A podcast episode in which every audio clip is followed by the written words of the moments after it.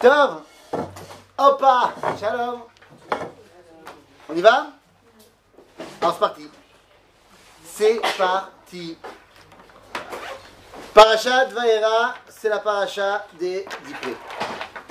Quoi? Des diplés. C'est la paracha des makotes. Bon, elle parle de plein d'autres choses la paracha, mais nous ce matin on va se concentrer sur les SR makot. En vérité, dans notre paracha, il n'y a que 7 makot. Les trois dernières, elles sont dans la paracha de la semaine prochaine. Comment on écrit le nom de la page Va et Ra. Vav, Aleph, Reish, He, euh, Aleph. Euh, Ça fait très bizarre écrit comme ça. C'est. Ça lève. Pourquoi j'ai un doute là maintenant à cause de vous? Pourquoi j'ai un doute? Pourquoi vous me faites douter? Faut pas me faire douter comme ça, c'est pas sympa. Euh. Du du Il manque un yud, hein, non C'est pas hier Mais non, avec un Aleph, comme j'ai dit, qu'est-ce qu'il y a Vav, Aleph, Reish, Aleph. Donc, on y va? Si vous? Vous pouvez y aller? Yo. Donc, on va parler de la paracha de Vaïra, on va parler des Makot, et on va poser une question de base. À quoi ça sert Pourquoi Dieu, il emmène les Makot Lama Ok. Pour que. Deux secondes, deux secondes, deux secondes. Vous n'êtes pas réveillé, c'est le matin. Deux secondes. Vous avez vu le film. Vous, vous avez entendu parler des diplés. Vous connaissez l'histoire. Ok?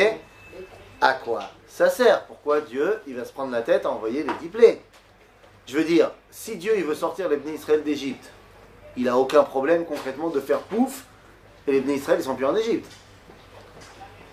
D'accord? C'est pas compliqué pour Dieu. Donc pourquoi il prend un temps énorme pour euh, essayer de convaincre Pharaon? Parce qu'en fait c'est ça. Il veut, il le tape, tape, tape jusqu'à ce que Pharaon dise ok c'est bon partez. Qu'est-ce qu'on s'en fiche? Pour que euh, Paro, de lui-même, il se dise Ah oui, genre ils ont euh. C'est-à-dire qu'il faut que Pharaon reconnaisse Akadosh Baruch. Non, Pharaon, c'est pas Stam un monsieur. Pharaon, c'est Donald Trump plus Poutine de l'époque. C'est le chef de la plus grande puissance du monde. C'est-à-dire qu'en gros, c'est le monde. Mitzrayim, à l'époque, l'Égypte, c'est le monde entier. Donc, vous comprenez que la sortie d'Égypte, elle doit avoir une portée sur le monde entier. Et donc, il faut convaincre le chef du monde entier que Béhémet, ça vaut le coup qu'Am Israël il sorte d'Égypte. Ok? Maintenant, maintenant qu'on a dit ça, si nous on avait été à la place de Pharaon et que Moshe vient nous voir en nous disant laisse partir mon peuple d'Égypte, on aurait tous dit quoi? Non. Non.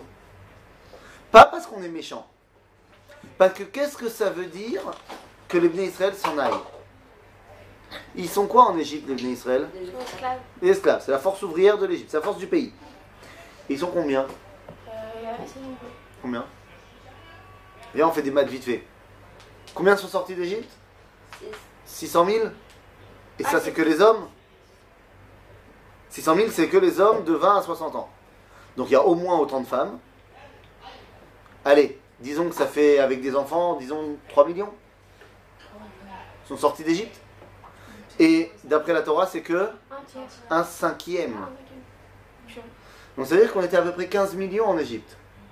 Ce qui assez énorme. Ce qui est certainement pas forcément vrai au niveau historique, mais on s'en fiche. On est énormément là-bas. En gros, si Am Israël sort d'Égypte, c'est la chute de l'Égypte. Mais il y avait la place?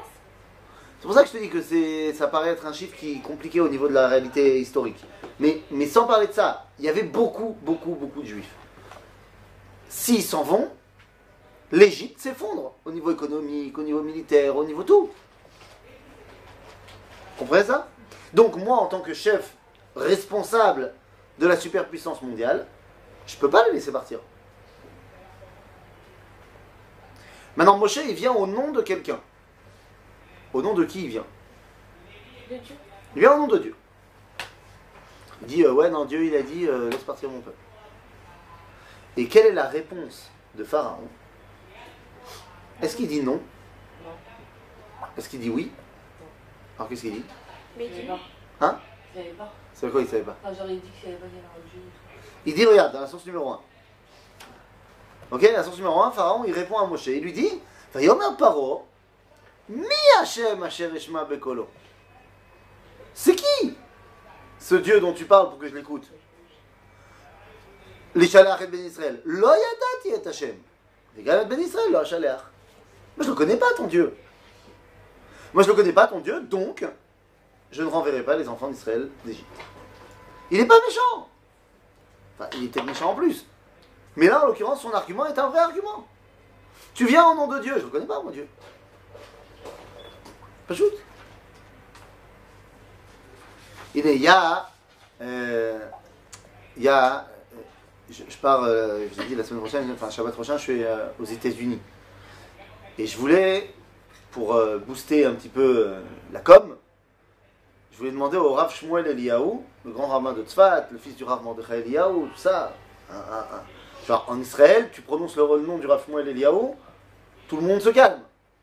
Et je l'ai appelé pour qu'il me fasse une petite vidéo d'encouragement. Me dit ok et tout machin. Quand je voulais la mettre, et j'ai envoyé la vidéo à ceux qui s'occupent du truc, ils m'ont dit on va pas la mettre. Je dis mais pourquoi? Il dit ça sert à rien. Personne ne le connaît là-bas.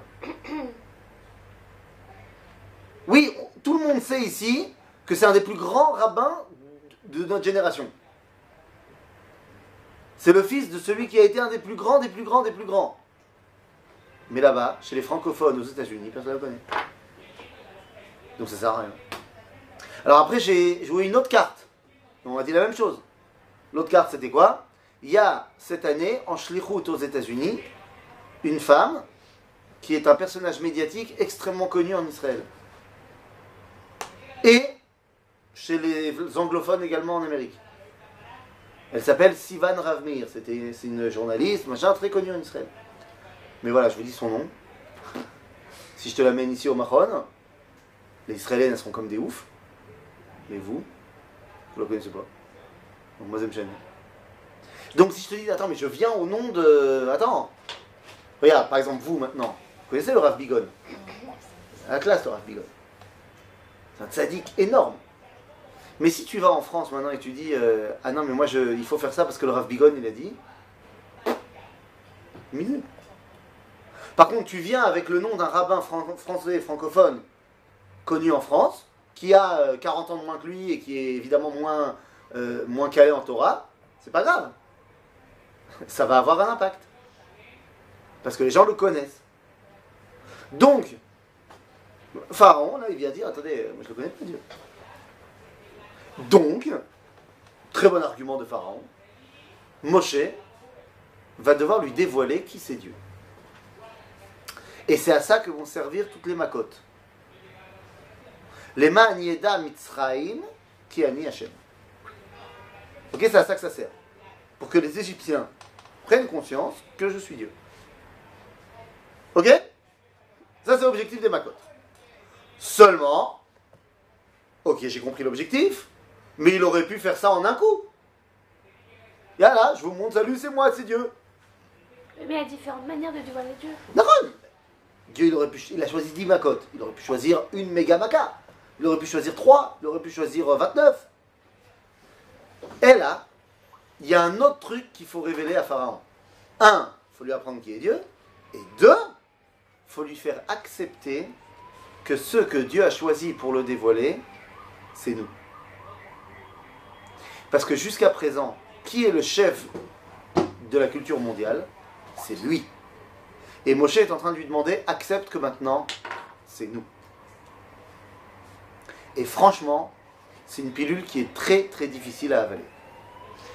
Et donc, vous allez voir que chaque maca vient répondre à, à une interrogation de Pharaon, mais pourquoi est-ce que je vous laisserai sortir? Et il a 10 arguments pour dire, je ne veux pas vous laisser sortir. Il faut répondre aux 10 arguments. Et seulement à la fin des 10 arguments, seulement à la fin, à la fin, à la fin, alors il dit, ok. Quand il a été convaincu. Et juste, vous avez dit qu'il fallait apprendre à part deux choses connaissance de Dieu. D'accord Et pourquoi est-ce que c'est nous, le peuple juif, que Dieu a choisi pour le dévoiler? Ok? Alors on peut y aller? Yalla Ok. Donc avant de commencer les macotes, Dieu il fait un spoiler. C'est comment ça marche Tu veux que les gens viennent voir le film? Tu fais une petite bande-annonce d'abord.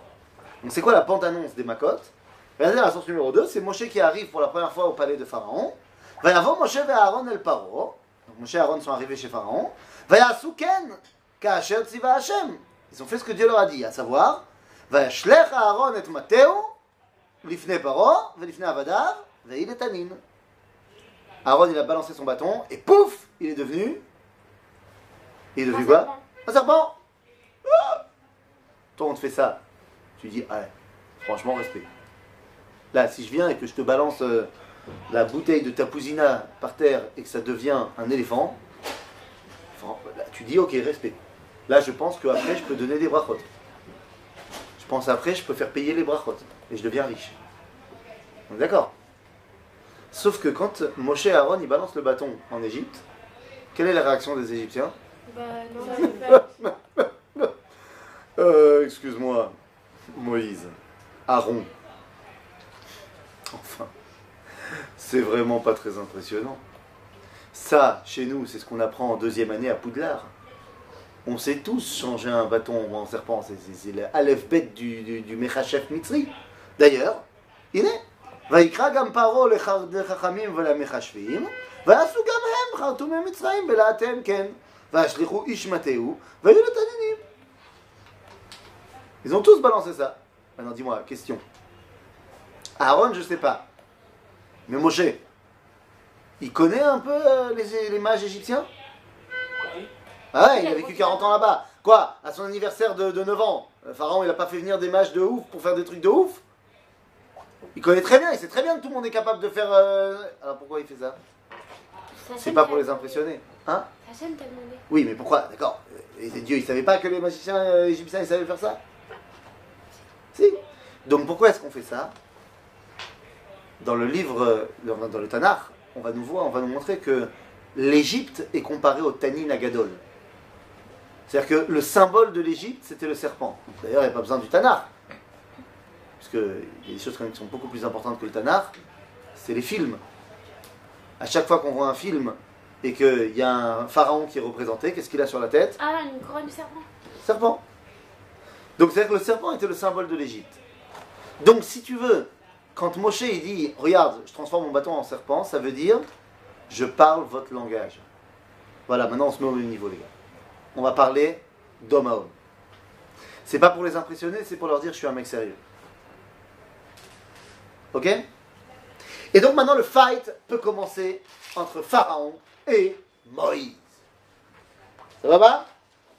On y va? Top. Donc, Moshe vient voir Pharaon et lui dit Euh, S'il te plaît, Pharaon, alors tu nous laisses partir, s'il te plaît, allez, vas-y.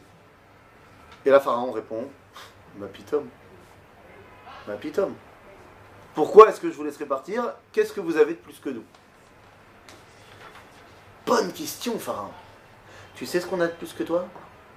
Nous, nous sommes les enfants d'Abraham. Bien fait. Dit Pharaon, c'est pas mal, je le connais, Abraham, on a des papyrus qui parlent de lui. Il était bien, hein, cet Abraham. Hein, il était bien. Il avait une qualité incroyable, Abraham. C'était quoi sa qualité. Ouais, c'est vrai, mais c'est pas ça qu'ils ont montré, qu'il a montré en Égypte.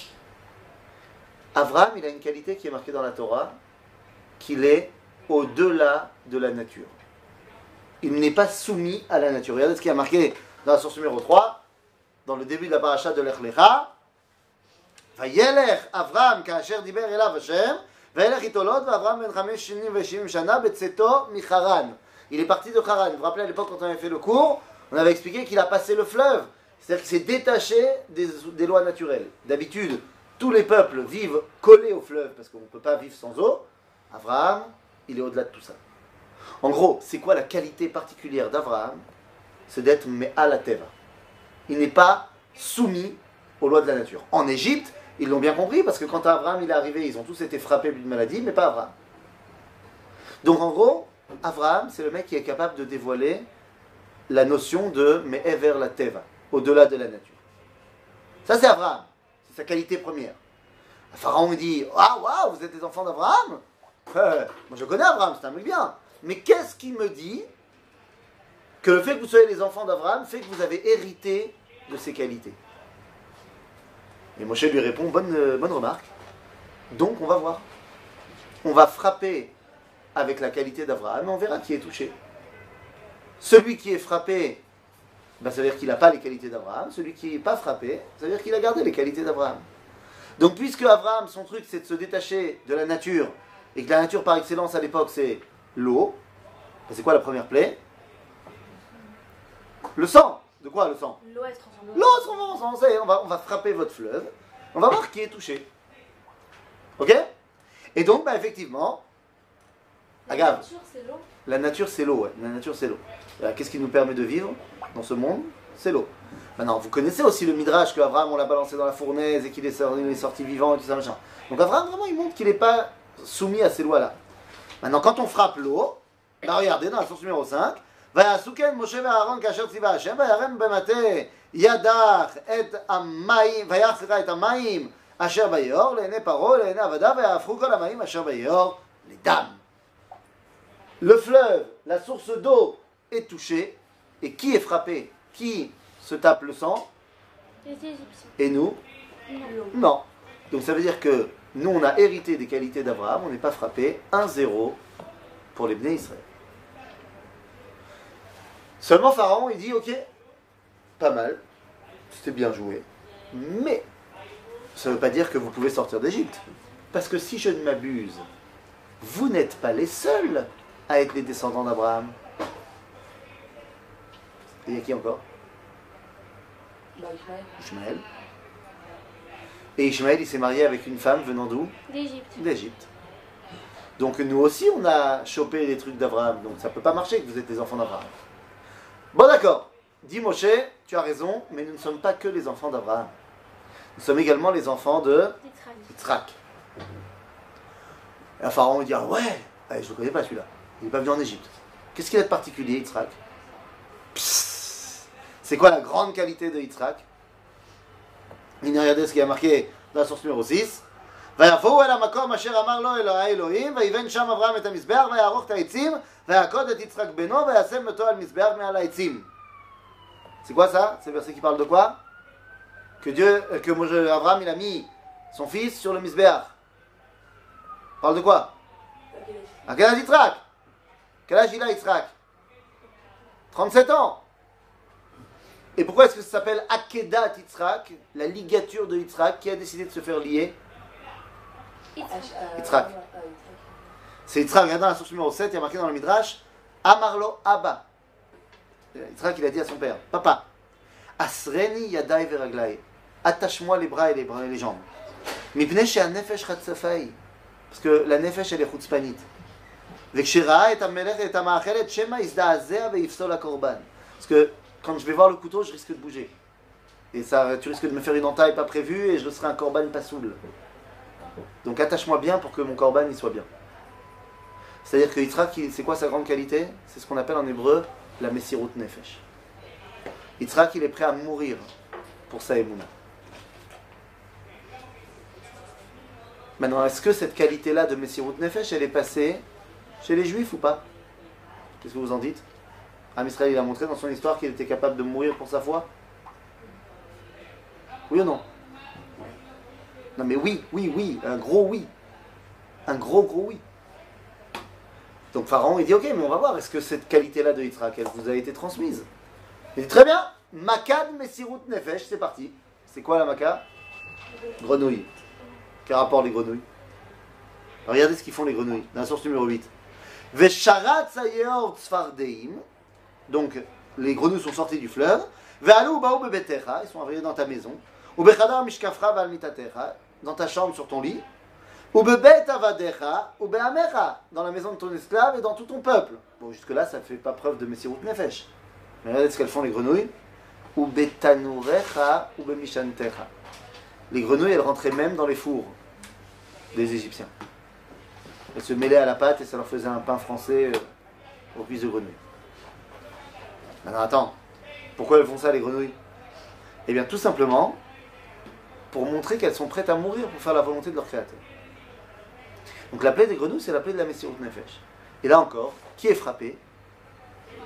Les Égyptiens. Et nous? Pardon. Donc, 2-1 pour nous, on a gardé la qualité de Yitzhak. Seulement, la pharaon, il fait un petit peu de recherche sur Google et il se dit Ouais, mais attendez, si j'ai bien regardé ce qu'il faut, vous n'êtes pas les seuls à être les enfants de Yitzhak. Et qui? Et savent qui va devenir les chrétiens. Or, on a vu que c'est vrai que chez les premiers chrétiens, il y avait cette même volonté de Messirut Nefesh. Les chrétiens aussi, au début, ont été persécutés parce que chrétiens, et ils étaient prêts à mourir pour leur foi. Ok? Bon, alors qu'est-ce qu'il peut dire à cela, Moshe? Qu'est-ce qu'il va répondre? Nous ne sommes pas que les enfants de Yitzhak et Abraham.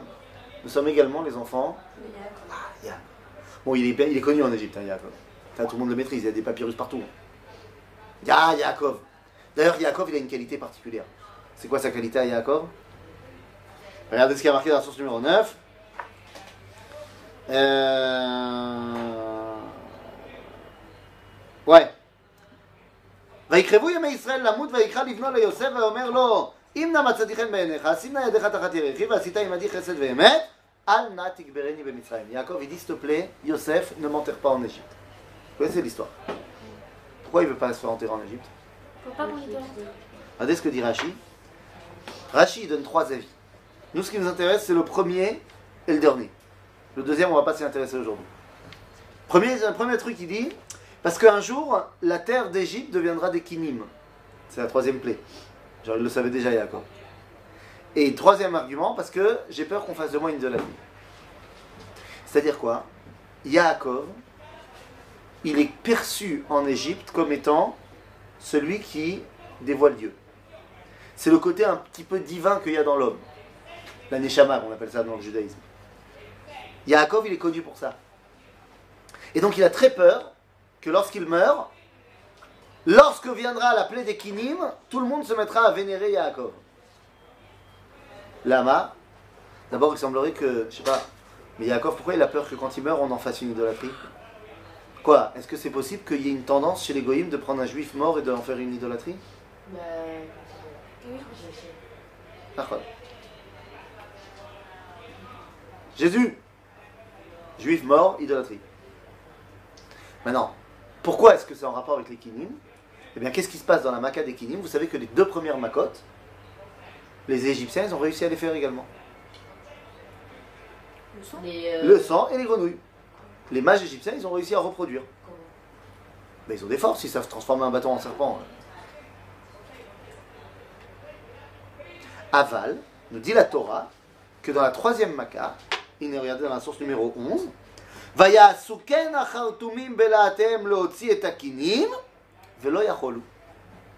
ils ont essayé de sortir les poux aussi, ils n'ont pas réussi. Oui? J'ai pas compris j'ai pas le temps. J'ai pas encore fini. T'as compris que Yaakov, il a peur qu'on en fasse une idolâtrie. Oui, Yaakov, il demande de ne pas être enterré en Égypte, Ah parce qu'il a peur qu'on en fasse une idolâtrie. Et il lie ça aussi avec le fait qu'un jour il y aura Makat Kinim. Donc maintenant j'explique le rapport. C'est que Yaakov en Égypte, il a montré qu'il était celui qui dévoile Dieu. Comment est-ce qu'il a montré ça? Tu te rappelles qu'en Égypte, Pharaon il se prend pour un dieu. Seulement quand Yaakov il arrive, il demande à Yaakov de le bénir. Donc ça veut dire que pour les Égyptiens, Yaakov, c'est super Dieu. Ok? Mais en quel rapport avec les Kinim? Alors on te dit, regarde, ils ont essayé de sortir les Kinim, Velo Yacholou. Ils n'ont pas réussi.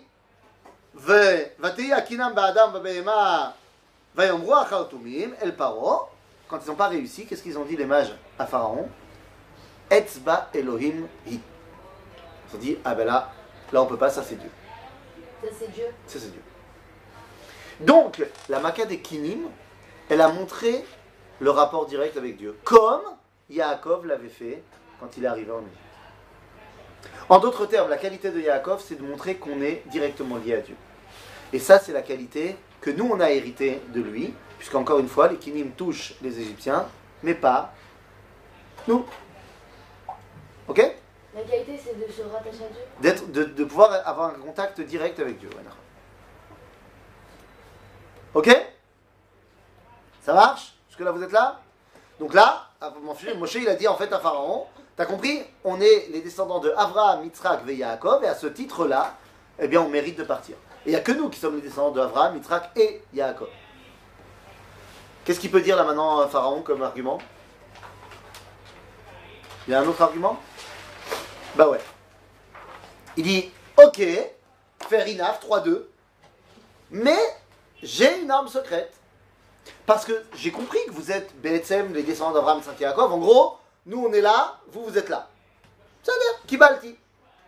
Aval, à un moment de votre histoire, à l'époque de Yosef, vous avez décidé de vous mélanger à nous. On n'est pas venu vous chercher. C'est vous qui avez voulu descendre et vivre en Égypte. En d'autres termes, vous vous êtes mélangés à nous, et ça fait maintenant pas mal d'années qu'on est tous ensemble. Vous ne pouvez pas, après qu'on ait construit tellement de choses ensemble depuis 210 ans, vous ne pouvez pas vous séparer de nous maintenant. Nous avons un destin commun. La France, sans les Juifs de France, c'est plus la France. Comme dirait l'autre. Ah waouh Oui J'ai pas compris pourquoi euh, bah, Yaakov s'est Parce que l'époux, ils n'ont pas réussi à le faire. Le fait qu'ils n'aient pas réussi à le faire, ils ont dit Ah ben là on comprend comme ça c'est mamage Dieu. C'est-à-dire que la Maca d'Ekinim a montré le dévoilement de Dieu. Et quel rapport avec Yaakov? Parce que c'est Yaakov le premier qui en Égypte a montré qu'on pouvait dévoiler Dieu. Lorsqu'il devient celui qui bénit ceux qu'on considère comme étant le Dieu. Ok? Donc vous avez compris le quatrième argument? Eh les gars, vous vous êtes mélangés à nous, vous pouvez pas partir comme ça Bon argument ou pas? Très bon argument. Ça s'est fait à l'époque de Yosef. Et donc là, Moshe, il est obligé de dire Ok, on va vérifier. Donc c'est quoi la quatrième maca Arov. Et là, c'est très important justement de ne pas savoir ce que ça veut dire Arov. Je m'en fiche que dans les Haggadot, il y a marqué que c'est les bêtes sauvages. Et je m'en fiche que dans Tosfot, il y a un autre avis que c'est des puces. Dans la Torah, on appelle ça Makat Arov. Et Arov, ça veut dire quoi en hébreu? Mélanger. Irbouv, Ta'arovet. En d'autres termes, c'est quoi cette Makala? Ah, tu es en train de dire qu'on s'est mélangés les uns les autres Viens, on va voir si on est vraiment mélangés. On va voir si c'est vrai ce que tu dis. Et la réponse est que c'est pas vrai. Les trois premières plaies, il y a marqué textuellement dans la Torah que ça a frappé les Égyptiens et pas nous. Mais dans cette quatrième plaie, on ne dit pas qu'elle a frappé les Égyptiens et pas nous. Regardez ce qu'on dit. Dans la source numéro euh, 12, hein Mélangé. Mais euh, c'est quoi Alors, il y a deux avis dans le Talmud. Soit c'était des bêtes, sau- des bêtes féroces, Ah, soit c'était des puces. Mais le fait que la Torah ne dise pas c'est ou ça ou ça, on s'en fiche. Parce que ce qui est important, c'est que c'était mélangé. C'est-à-dire que, que ce soit les bêtes sauvages qui se sont mélangées à nous ou les puces qui nous ont pris la tête, c'était mélangé à nous. La question de savoir est-ce qu'on est bien mélangé. Et regardez, là pour la première fois, il y a marqué, dans la source numéro 13, il n'y a pas marqué je vais séparer entre vous et les Égyptiens. Et là il y a marqué.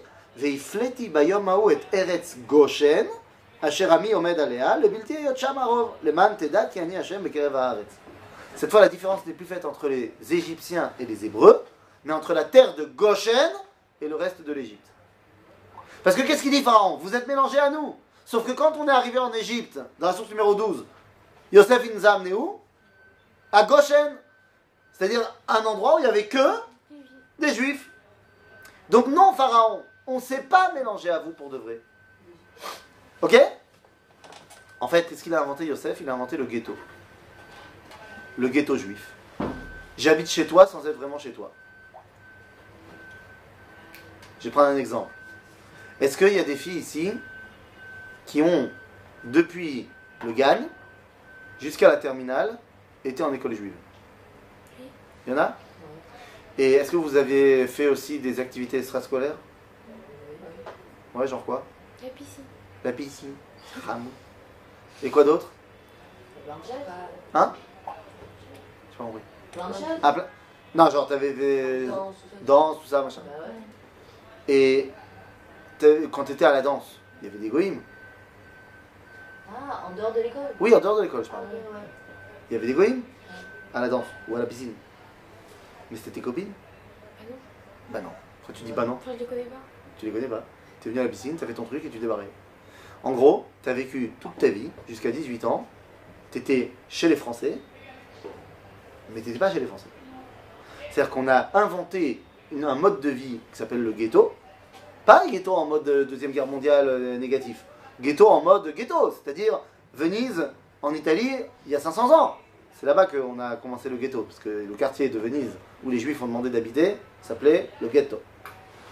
Donc depuis, on s'est habitué à dire que tous les quartiers où les Juifs vivent qu'entre eux s'appellent un ghetto. Ok? Mais c'est pas forcément négatif. C'est parce que je veux pas être complètement mélangé. Donc ghetto, c'est. Enfin, juif. On dit ghetto, c'est juif. Ah non, le quartier du ghetto, il existait avant que les Juifs y aillent. Non, mais quand on dit dans le ghetto, c'est. Genre juif. D'accord. Ok Maintenant, le mot, il s'est, il s'est augmenté. Donc, à chaque fois que tu as une ethnie qui vit dans un endroit, on appelle ça le ghetto. C'est ça Bekitsour. Donc, en fait, Moshe, il dit, c'est pas vrai. On s'est pas mélangé à vous. Et la baka de Harov, elle vient le montrer. Bon, sauf que là, ça fait 4-2. Et qu'est-ce qui va bien pouvoir répondre Pharaon Parce que non seulement vous êtes les enfants d'Abraham, Jacob, en plus, vous n'avez jamais été vraiment mélangés à nous. Alors, comment est-ce que je peux dire que vous devez rester eh bien, Pharaon, il a un autre argument. Il dit, bon, j'ai compris. J'ai compris que vous êtes les enfants d'Abraham, Isaac et Jacob. Que donc, au niveau humain... C'est bien, vous vous rappelez pas de vos noms, donc vous avez marqués au où. Plaisir.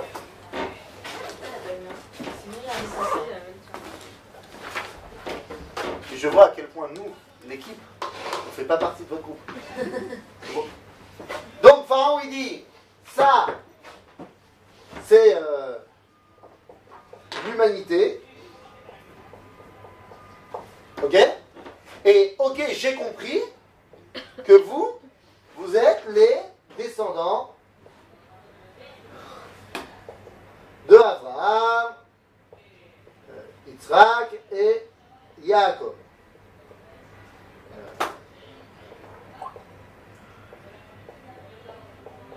Ok Descendant d'Abraham, Donc vous êtes là. Cool. En plus, j'ai compris qu'on ne s'est jamais vraiment mélangé. Pas de mélange.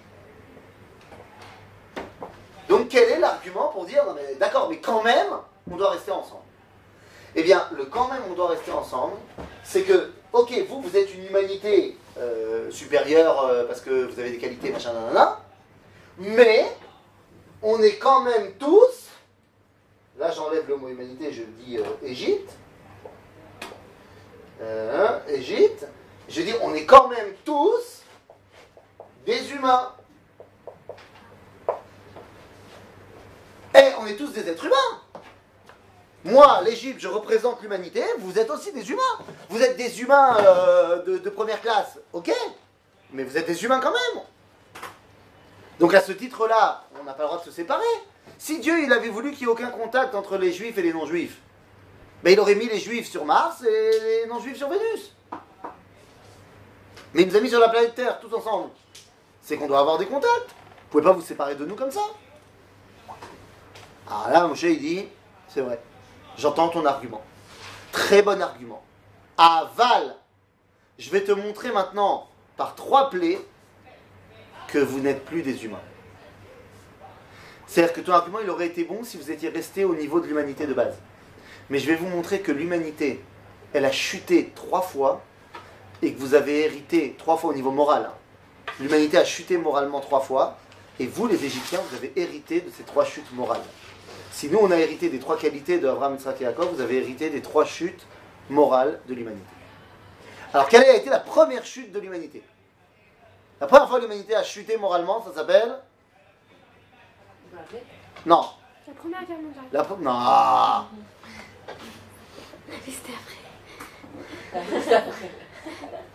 J'ai pas voulu relever, mais bon. La première fois où l'humanité a chuté moralement, ça s'appelle le déluge. La génération du déluge. D'accord Et C'est quoi le problème de la génération du déluge Eh bien, regardez ce qui a marqué ici. Euh, hein הנה, סעיף 14. ותשחט הארץ לפני האלוהים ותמלא הארץ חמס. C'est quoi le problème de la génération du déluge Hamas. La violence. Donc la génération du déluge est tombée dans le meurtre. Et vous, les Égyptiens, vous avez reçu ça. Comment on va vérifier?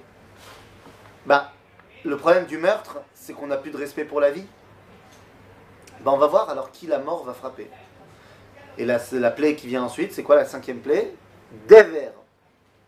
Déver, la peste. Pourquoi est-ce que je la fais correspondre à la mort? Eh bien, je vous ai mis dans la source numéro 15 et 16 le verset et la traduction du verset en araméen par Unkelus. Maintenant, regardez, euh, dans Unkelus, le troisième mois avant la fin, c'est quoi le troisième mois avant la fin? Comment il traduit le mot déver Qu'est-ce qu'il dit dans la source numéro 16 Mota. Mota. Ça veut dire la mort. En d'autres termes, Makat Dever, c'est la mort. Ben, on va voir qui la mort va frapper. Ceux qui ne, ne chérissent pas la vie seront frappés. Ceux qui aiment la vie ne seront pas frappés. Et donc, bah voilà, pareil. Les Égyptiens sont frappés, pas nous. Ensuite, la deuxième chute de l'humanité, après le déluge, c'est quoi l'autre chute morale de l'humanité? Juste comment, on a relaté le déluge et le La- euh, Parce que la génération du déluge a été jugée parce que Hamas. Donc là, c'est-à-dire que les mecs, ils ont aucun respect pour la vie. Ils peuvent tuer tout le monde sans ils s'en fichent. Donc, ok, bon, on va voir alors.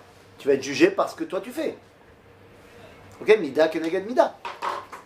D'accord? La deuxième chute morale de l'humanité, c'est quoi? La tour de Babel. Et c'était quoi le problème de l'époque de la tour de Babel? Vous avez étudié la tour de Babel? Vous connaissez l'histoire? Bah, euh, ils sont tués des, des hommes. Non. Ils tuaient pas les gens.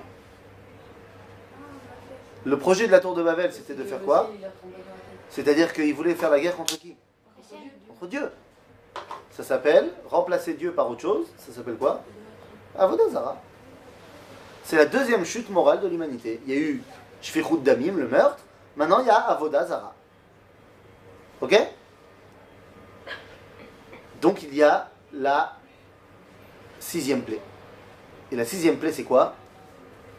Eh bien, la sixième plaie, c'est Shrin, les ulcères. Mais c'est pas tellement ça qui m'intéresse. Ce qui m'intéresse, c'est que la façon dont Dieu il a dit à Moshe de faire la plaie, c'est en concentrer la tour de Babel. Vous vous rappelez la tour de Babel? Ils ont fait une tour. C'est-à-dire qu'il n'y avait rien, ils ont fait monter un truc vers le ciel.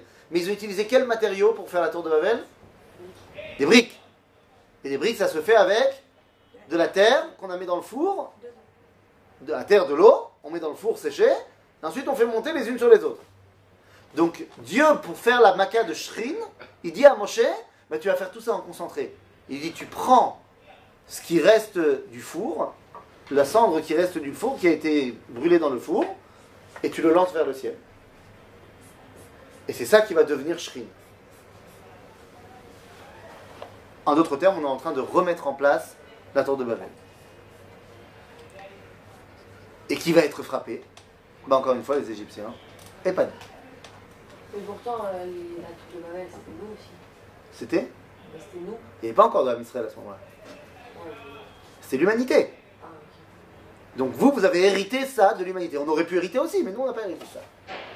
On s'est battu contre ça. Ok?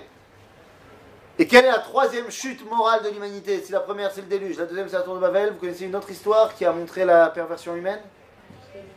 Sodome et Gomorre. Sodome et Amora. Et euh, on a étudié, on a fait un cours là-dessus, Nachon. On a bien expliqué en long, en large et en travers. C'était quoi le problème à Sodome Euh, bah, Qui croyait être déjà arrivé Au Gan non Au Mashiach, vous vous rappelez. Bien fait. Donc, ben on va voir si c'est vrai ce que vous dites. Agave, c'est quoi le- les mœurs qui ont été perverties là-bas Relations, les relations interdites. Ouais. On avait parlé de l'homosexualité, tout ça.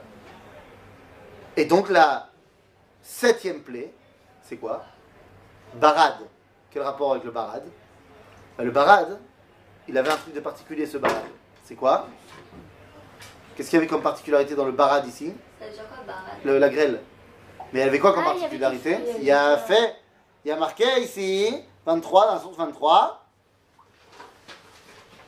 Vaï barad ve'esh mitlakachat betoch barad. Il y avait un feu dans la grêle. La grêle, c'est de la. Et le feu c'est du... Feu. Ça marche pas ensemble normalement. Donc ça montre que ça marche pas ensemble, alors ok, donc c'est pas possible. Mais où est-ce que c'est oui possible? Où est-ce que le feu et l'eau peuvent coexister? Dans un endroit qui s'appelle Shamaim.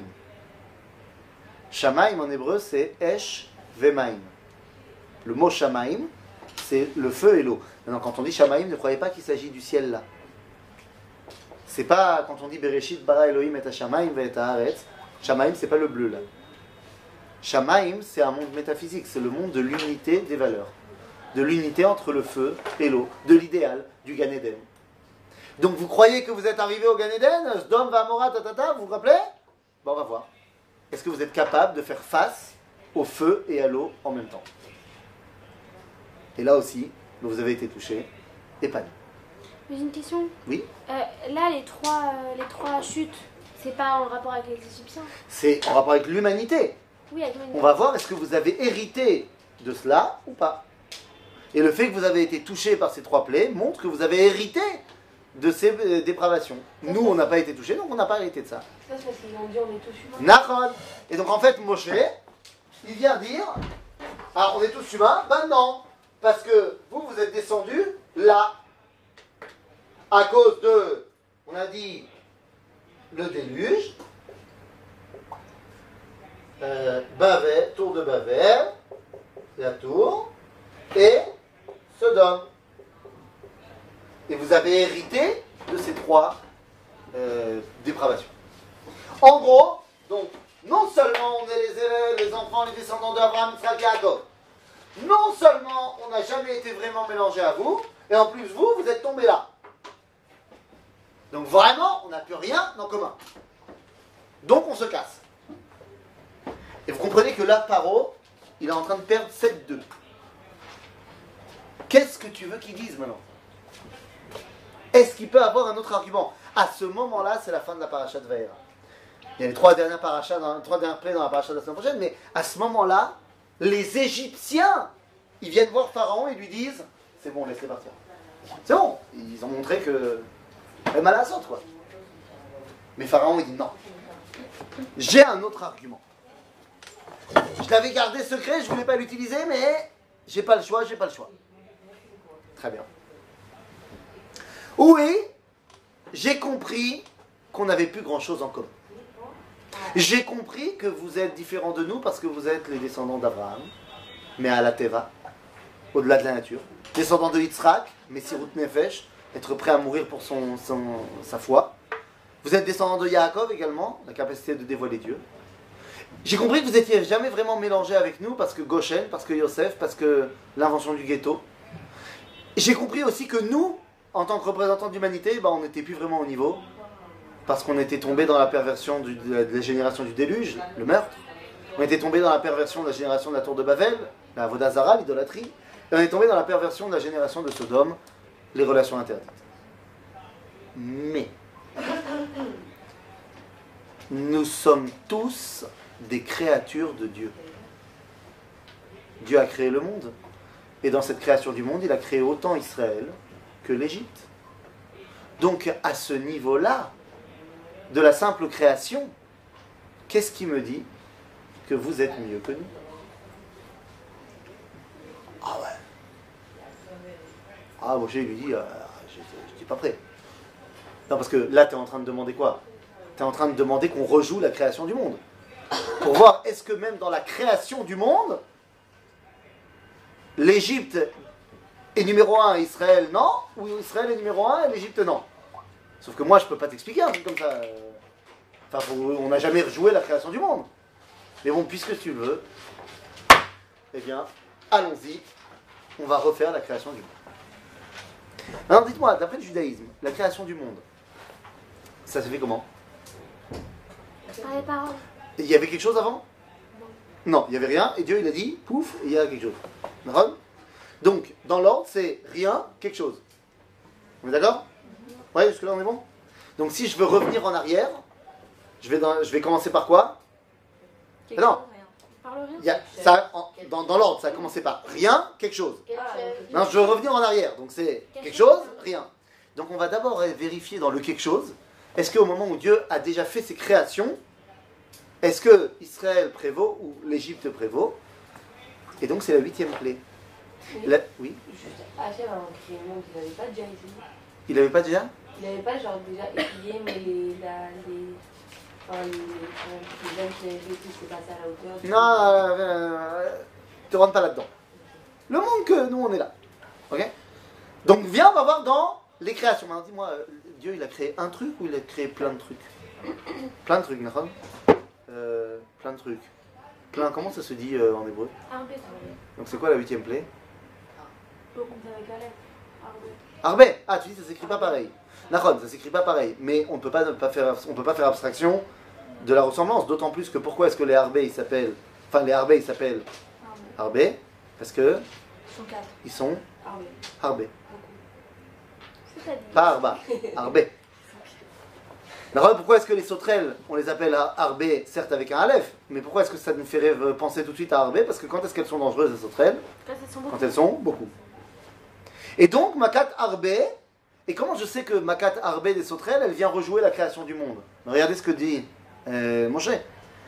Euh, Iné, dans la source numéro 24.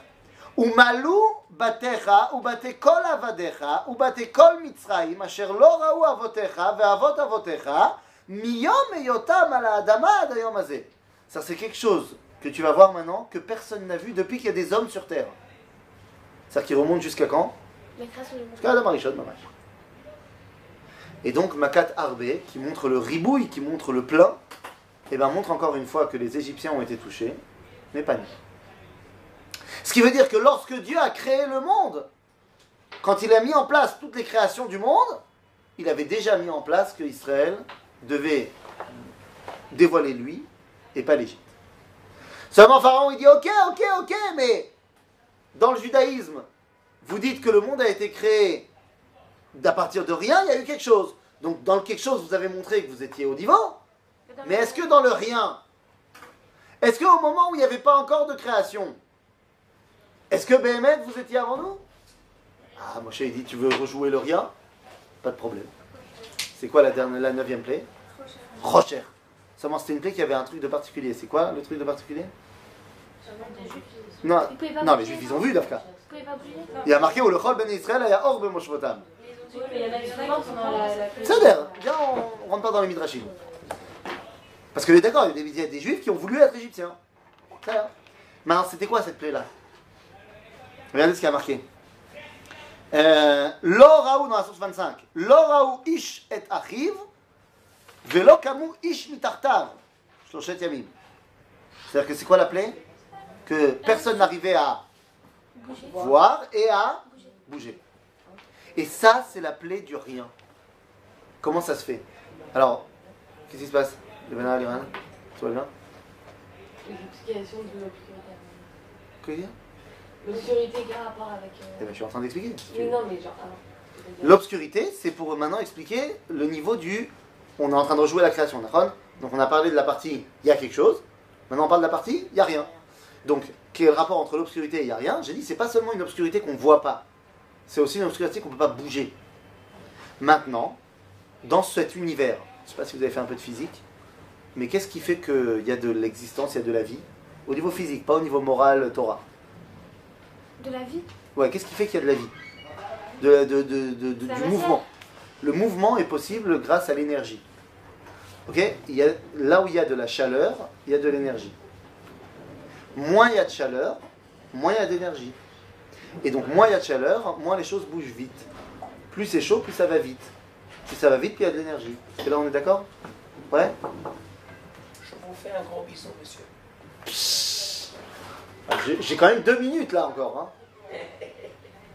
Donc là où il y a de la chaleur, il y a de la vie, il y a du mouvement.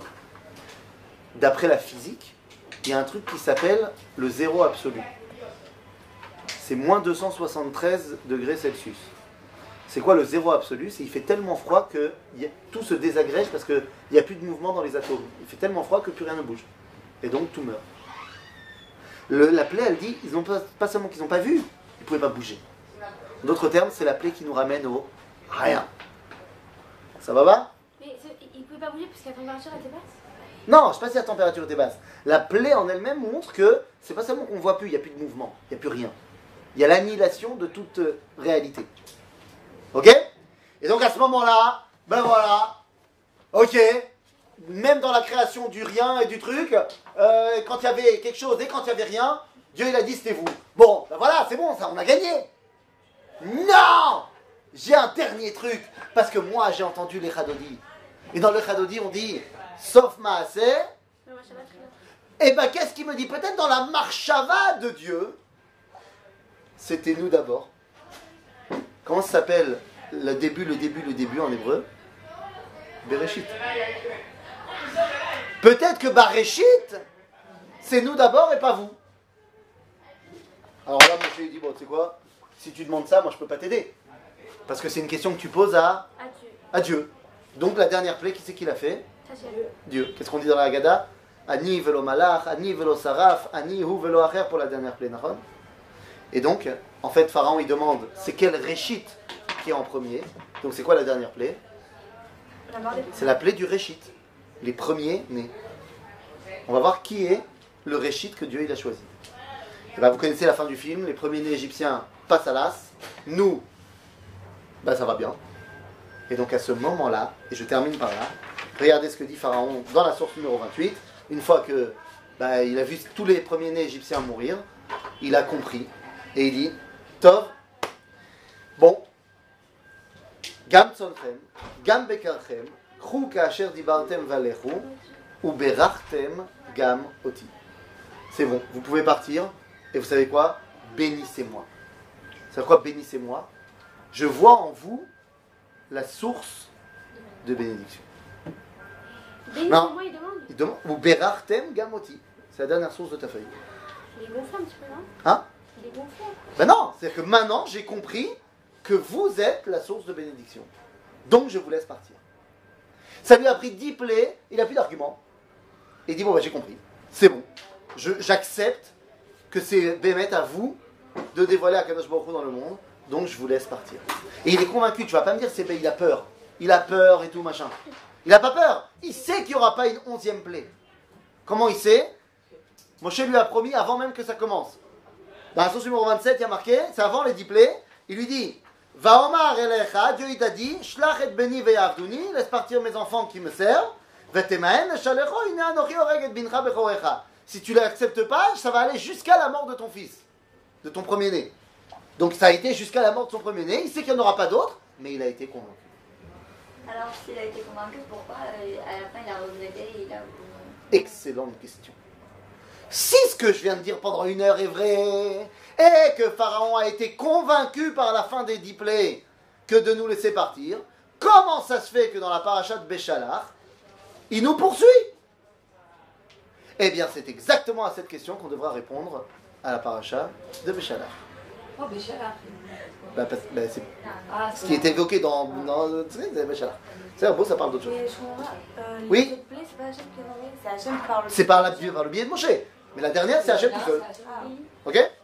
Donc pour répondre à ta question de nuit, eh ben, on fera ça euh, dans. Merci.